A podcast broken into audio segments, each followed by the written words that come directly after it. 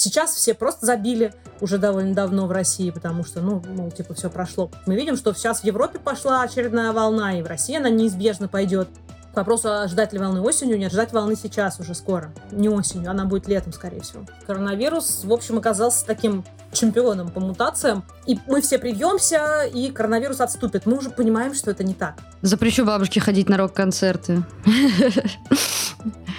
Всем привет! Вы слушаете, а может быть смотрите подкаст «Что нового?», где мы говорим о самом важном, что происходит в стране и в мире прямо сейчас. Хотим сделать важное объявление о том, что у нас некоторые подкасты теперь выходят только на подкаст-платформах и не выходят на Ютубе, поэтому если вы подписаны на нас на Ютубе, а, но не слушаете нас на подкаст-платформах, обязательно подпишитесь и на подкаст-платформы, чтобы не упускать ничего. С приходом войны все как будто бы забыли про существование коронавируса, в России 1 июля сняли все коронавирусные ограничения. Спикер Госдумы Вячеслав Володин вот недавно вообще заявил, что в появлении коронавируса виноваты американцы, их э, биологические лаборатории, и вообще они должны за это заплатить в буквальном в смысле слова. А, тем временем в России зафиксировали случаи заражения новыми штаммами коронавируса BA4 и BA5. Их еще называют южноафриканскими штаммами омикрона. В Италии уже случилась большая вспышка. В стране новым штаммом инфицирован, по данным, уже 1 миллион человек. А ранее в Роспотребнадзоре сообщали, что в России а, тоже зафиксировали некоторое превышение среднероссийского показателя заболеваемости COVID-19 в 37 регионах. Сегодня а, с Ириной Якутенко поговорим о том, что происходит, э, стоит ли бояться или все, в принципе, э, так сказать, стабильно. Арина, здравствуйте. Ну, на фоне войны и всего прочего, что с ней связано, конечно, стали забывать э, в повестке о коронавирусе. А вообще, что с ним происходило все это время, уже почти полгода? Э, вот. Какая была динамика в России и в других странах? Ну, с коронавирусом все хорошо, он продолжает распространяться, продолжает изменяться, продолжает порождать новые штаммы. Однако следить мы за этим можем гораздо хуже, потому что все как-то уже поняли, что пик, видимо, самого ужасного пройден. Максимальное количество людей, которые могли умереть, уже умерли. Э, и сейчас волны не приносят такого разрушительного действия, которое они приносили в начале эпидемии, поэтому в большинстве стран сняты все или почти все ограничения, гораздо хуже проводится тестирование, совсем не, не проводится contact tracing, ну то есть отслеживание контактов, поэтому мы получаем только отрывочные сведения, то есть у нас есть данные стран, где лучше расшифровывают и так далее, но все равно они отражают только часть картины, просто потому что мы гораздо меньше людей тестируем, соответственно, мы много чего пропускаем. Но тренды, тем не менее, в большинстве странах мы вылавливаем, и этот тренд вполне очевидный, что новые вот эти два варианта, BA4 и BA5, они сейчас э, лидеры, обогнали все остальные, и сейчас основная часть заболеваний приходится на эти два варианта. Давайте про них подробнее поговорим. А, что это за новые варианты, подвиды омикрон штамма? И правда ли, что они более заразные, как об этом пишут? Да, это новые разновидности омикрона, которые уходят от иммунитета не только к предыдущим версиям коронавируса, но и к предыдущим версиям омикрона. То есть это еще больший вариант ухода, поэтому они отличаются больше заразностью. Мы не можем сказать, более ли они заразны как бы сами по себе, в условиях, да, не знаю, стерильных лабораторных условиях, когда ни у кого нет иммунитета, и мы вот сравниваем, не знаю, бету или лямбду и вот эти омикроны. Это, ну, в любом случае, тоже бесполезная даже в некотором смысле работа, потому что такой ситуации уже нет. У всех есть иммунитет в том или ином виде, ну, кроме детей, да, маленьких. Э, поэтому это бесполезно. И вот в этой относительной ситуации, когда у нас большинство людей либо переболело предыдущими штаммами, либо привелось, либо привелось и переболело, эти штаммы более заразны, чем предыдущие версии, потому что они уходят от антител, которые были выработаны против предыдущих версий. Вот если говорить про антитела и какой-то массовый коллективный иммунитет, эм, что мы можем сказать про уровень этого иммунитета у россиян? А, и как его можно, может быть, даже сравнить с другими странами. И вслед за этим хочется э, понять, э, ну, где мы вообще в мировом контексте вот этой вот эпидемиологической гонки. Для того, чтобы понять, какой там у нас уровень иммунитета и так далее, нужно проводить исследования. К сожалению, с этим в России всегда было довольно плохо. В России очень мало секвенируют, ну, то есть расшифровывают. Э, плохо очень налажено тестирование из-за того, что долго были довольно жесткие меры в плане карантина, то есть когда уже было ясно, что две недели это избыточно, э, продолжали оставаться официальные нормы в две недели, вот эти там не, чуть ли не электронные браслеты, да, как у заключенных. Ну, нет, конечно, но вот эта вот э, необходимость фотографировать себя там пять раз в день, все это привело к тому, что люди просто не, не желали сдаваться в Роспотребнадзор, и многие не тестировались, хотя подозревали, что у них ковид. Сейчас все просто забили уже довольно давно в России, потому что, ну, мол, типа, все прошло. Поэтому Сложно сказать, какой уровень, но по тем данным, которые я видела, очень широко распространены антитела. Ну, в общем, грубо говоря, у большей части популяции в том или ином виде антитела есть. То есть либо после вакцины, но это примерно 35%, да, по таким оптимистичным оценкам, объективным, привито треть да, населения. Остальные две трети, видимо, большая часть из этих двух третей уже познакомились с коронавирусом, ну, в смысле, непосредственно. То есть переболели. Поэтому думаю, что Тут похоже на большинство других стран, но только в Европе у большинства людей иммунитет за счет вакцин порядка 70% и последующих заражений. А у нас скорее больше, наверное, на Африку похоже, где в основном иммунитет от заражений. Все-таки вот в связи с приходом нового штамма, что он более заразный, и, возможно, уже и, наверное, у большинства людей, кто вообще вакцинировался, уже, наверное, уже пора делать еще одну дозу вакцины, а люди уже как-то особо и не думают об этом. В общем, в связи со всем этим нам ждать какую-то новую волну коронавируса, потом осень впереди, это все-таки тоже же ведь всегда было каким-то таким показателем того, что болеть начинают больше. Ну, можно вот начать с конца. Вот убеждение, что простудные вирусы, они всегда больше заболеваемость больше вызывает осенью и зимой. Это для устоявшихся отношений людей и вирусов, когда у большинства людей есть иммунитет, нет вот таких вот штаммов ухода, и летом вирусу просто сложнее заражать людей, ну, потому что все там в отпусках, э, открыты окна, на улице, много времени проводят там на даче, картошку сажают и так далее. А осенью все вновь собираются в помещениях, возвращаются школьники, студенты. И вот тут-то как раз вирусы есть где разгуляться. Не потому, что он как-то активизируется, смотрит, о, температура упала, значит, все, теперь я пойду всех заражать. Нет, это связано с поведением. В случае коронавируса у нас еще не устоялась сезонность. Мы видим, что сейчас в Европе пошла очередная волна, и в России она неизбежно пойдет, потому что пришли два больше, более заразных штамма, а у нас макушка лета. То есть мы снова видим внесезонную волну, и мы так и будем видеть, пока он будет, коронавирус будет продолжать порождать вот эти штаммы ухода, потому что фактически, ну, грубо говоря, для этих штаммов люди даже переболевшие, даже привитые, они как бы как не, почти как не иммунные, да, там есть легкая защита от заражения, там вот я смотрела последние данные ВОЗ э, недельной давности, ну, там по разным данным, там, 3, ну, около 30% вот это средняя эффективность вакцины, бустера, это МРНК вакцинами против заражения, ну, то есть того низкая. Но вакцина сохраняет эффективность против тяжелого течения, хотя она тоже, мы видим, что особенно у пожилых она падает со временем, то есть нужно будет думать о бустере, и сейчас Обсуждается вопрос о новой вакцине, об обновленной версии, которая уже против омикрона будет направлена, или это будет э, мультивалентная вакцина, то есть, которые будут э, антитела, она будет провоцировать выработку антител против нескольких штаммов, но и тут дискуссии сейчас, насколько это целесообразно, потому что мы не видим на самом деле такой как капитальной разницы в эффективности этой вакцины. Вот, поэтому к вопросу, а ждать ли волны осенью, нет, ждать волны сейчас уже скоро. Не осенью, она будет летом, скорее всего. Вакцину вы имели в виду в России или в мире?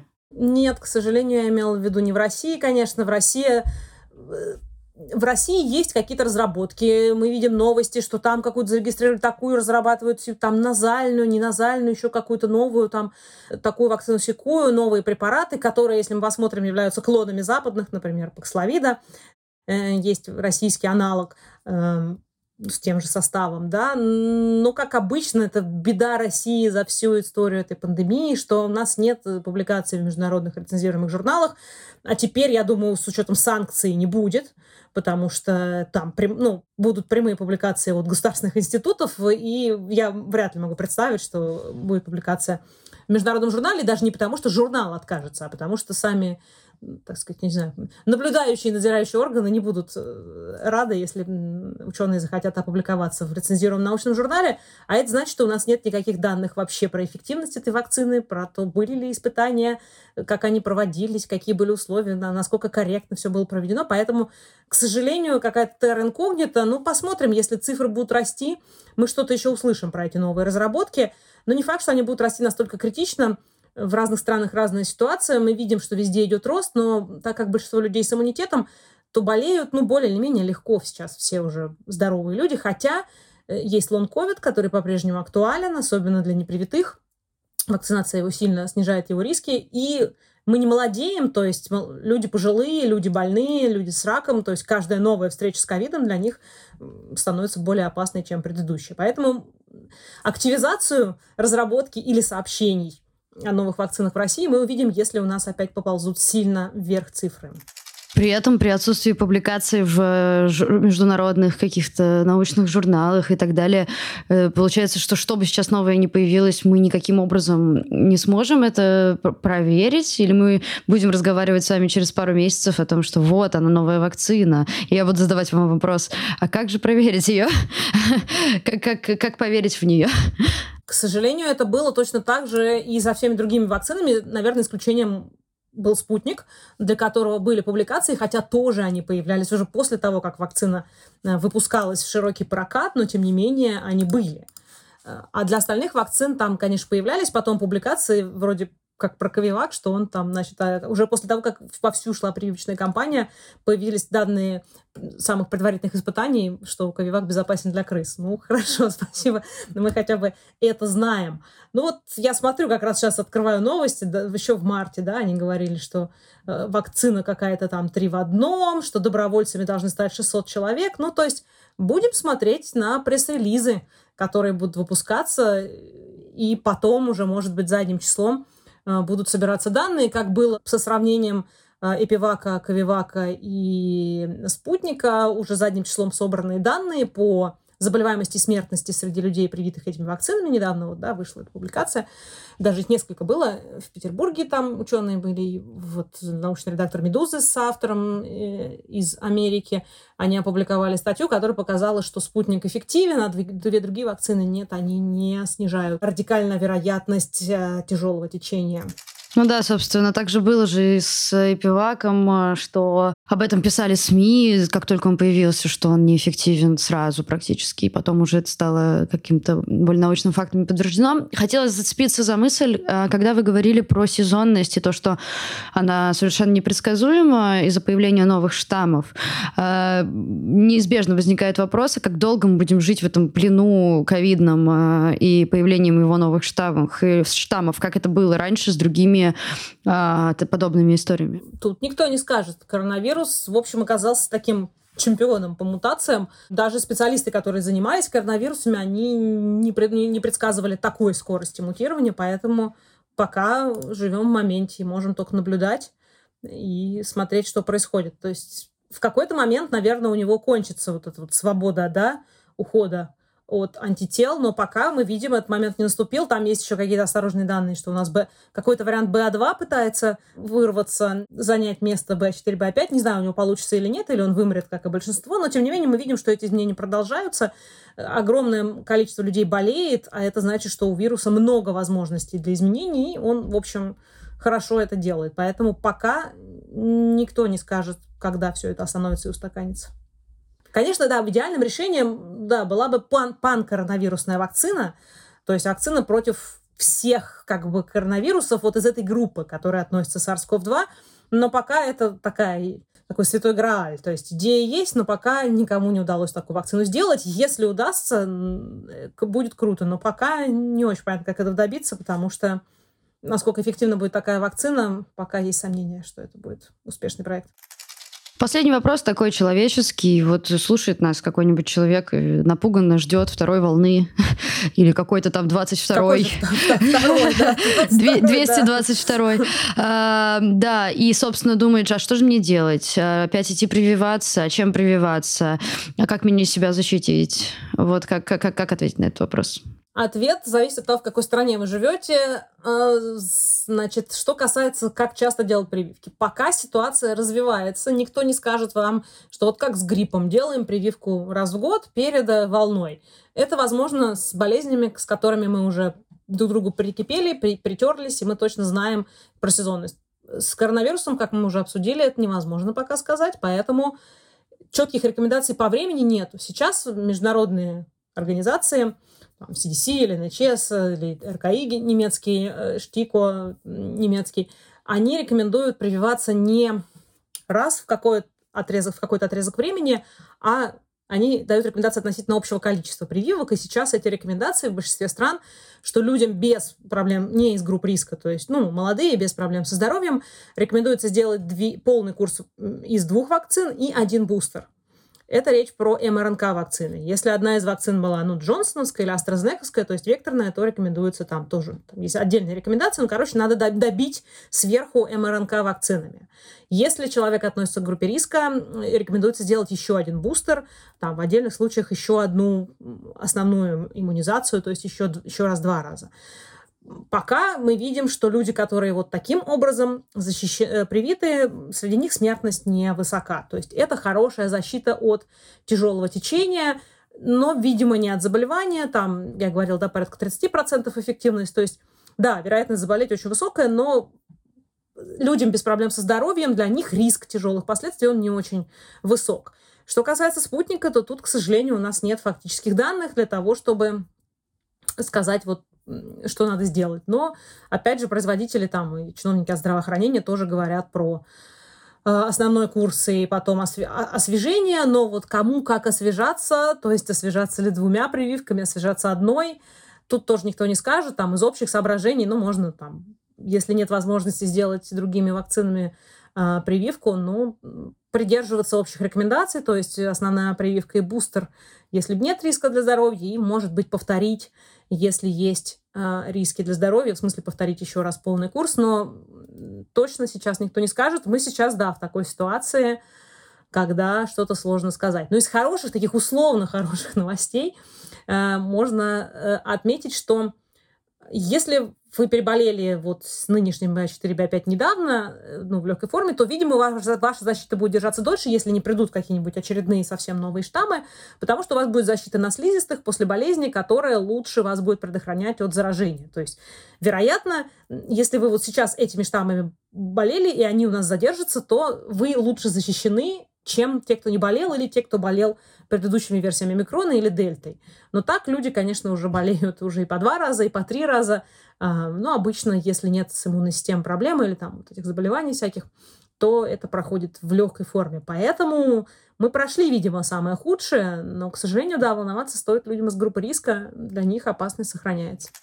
Если можно еще э, сказать про бустер, это э, история какая, какая должна быть временная разница между тем, вот я там укололась двумя компонентами спутника, например, когда мне делать бустер? Ну, тут надо смотреть на рекомендации в странах. Э, в разных странах там, для, МРНК вакцин там бустер рекомендуется через 5 месяцев делать. Э, если у вас была не МРНК вакцина, там через 2 месяца можно э, делать бустер. Про спутнику, насколько я знаю, там тоже вот это 5-6 месяцев можно делать бустер. Я думаю, что все, кто хотел сделать, уже все это сделали. Поэтому тут возникает вопрос, надо ли делать еще. И тут никто, конечно, не ответит. Думаю, что так вот из общих соображений, если давно была вакцинация и не болели, то, наверное, имеет смысл сделать бустер. Ну, давно, в смысле, больше полгода или многие-многих год назад почти была уже даже бустерная доза. Да, волна будет. Мы видим, что вряд ли Россия, да, несмотря на то, что она сейчас изолирована из-за санкций, из-за трудностей перемещения, э, все равно у нас есть лак по сравнению с Европой. То есть вот сейчас еще можно привиться, чтобы снизить вероятность э, заражения, ну и тяжелого течения тоже. Особенно стоит беспокоиться на этот счет э, людям пожилым, потому что для них вероятность тяжелого течения есть. Еще из таких хороших новостей, что вот я говорила, что до недавнего времени в России не было эффективных препаратов для лечения коронавируса то, что в рекомендациях абсолютно большинство того, что там есть, очень многое, так скажем, из того, что там есть, не имеет доказанной эффективности, нет публикаций в рецензируемых журналах, нет хороших КАИ, клинических исследований, но вот я говорила, что есть препараты, которые являются копиями, например, Паксловида, фактически это один из единственных эффективных препаратов, второй там молнупиравир, к нему вопросов много, эффективность у него низкая, но вот в России есть его аналог, поэтому если врачи в курсе и будут грамотно его назначать, то можно снизить риск тяжелых последствий для пожилых. Ну и плюс моноклональные антитела некоторые еще сохраняют эффективность э, против омикрона, поэтому в отличие от первых волн, у нас есть в случае чего чем лечить. Теперь важно, чтобы врачи не антибиотики назначали, когда вы заболеваете ковидом, а эти препараты. Если это происходит, то риски меньше. Угу. И пять главных рекомендаций людям, которые боятся заразиться, которые в группе риска. Что, что сказать своей бабушке? К сожалению, грустная реальность состоит в том, что особенно на фоне снятых ограничений, войны, и всем вообще плевать уже на коронавирус, все уже устали а, от э, этой темы. Очень сложно им не заразиться сейчас. Поэтому, да, конечно, там бабушки соблюдать, но вот э, э, с другой стороны, тоже невозможно же, да, сейчас везде ходить в маске, везде в магазине там все без маски. Но если бабушка не очень часто ходит куда-то в общественные места, то, может быть, и она очень старенькая, в общественных местах можно носить, ну, не маску, конечно, а респираторов FP2. Э, в случае омикрона это, конечно, важно. Но надо там не, специ... не ходить на концерты, там рок-концерты в рестораны, но... Запрещу бабушке ходить на рок-концерты. Мы видим, что раньше была идея, что вот надо перетерпеть, и мы все привьемся, и коронавирус отступит. Мы уже понимаем, что это не так что коронавирус не отступит, что он с нами постоянно. Это постоянная опасность, которая идет фоном. Поэтому гораздо лучше будет бабушке, там, если она сделает дополнительный бустер, э, и провентилировать ситуацию относительно препаратов, э, узнать там, не знаю, найти, может быть, врача, который в курсе следит за доказательной медициной, знает, э, когда там будет выпускаться этот аналог российский паксловида, где моноклоналки можно достать, чтобы в случае заболевания бабушке можно было оказать помощь. Потому что, да, конечно, можно сейчас вот встать на табуреточку, я могу перечислить эти пять там маски носить и все такое, но это же нереальная ситуация, да, как бы, и это, тем более, тут еще такое соображение, а сколько осталось бабушке? Лет? Она все эти годы должна сидеть в заперти в квартире, носить маску, не общаться с внуками, потому что вот где будет источник коронавируса.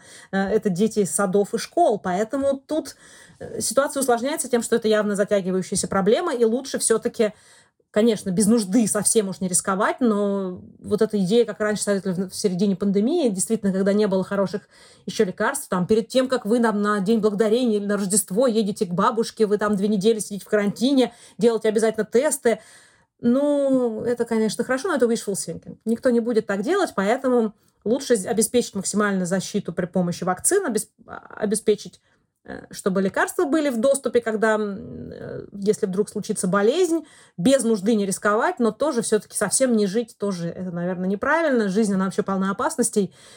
И, к сожалению, все, что мы могли сделать, мы уже, видимо, сделали, и сейчас э, лишить, лишать совсем людей жизни, наверное, неправильно. Но это каждый сам делает выбор здесь. Кто-то панически боится и продолжает никуда не ходить. Но это уже выбор человека. И тут надо понимать, что риск все равно есть, даже если вы в маске, все остальные это без масок. А, вирус очень заразный, полет в самолете, поход в любой ресторан. Это был подкаст «Что нового?». Меня зовут Надежда Юрова. Спасибо, что вы досмотрели или дослушали. Я призываю вас подписываться на наши подкаст-платформы. Просто прямо очень сильно прошу, где вам удобно. Spotify, Яндекс Музыка, Apple подкасты, Google подкасты. Мы есть везде. Все ссылочки всегда висят э, в описании а, видео. А еще пишите нам комментарии, подписывайтесь на наш YouTube-канал. Если еще не, ставьте колокольчик, чтобы ничего не пропускать. А, мы всегда очень ждем а, любого вашего фидбэка, и даже лайк для нас, каждый лайк для нас очень важен. Ваша новая газета Европа.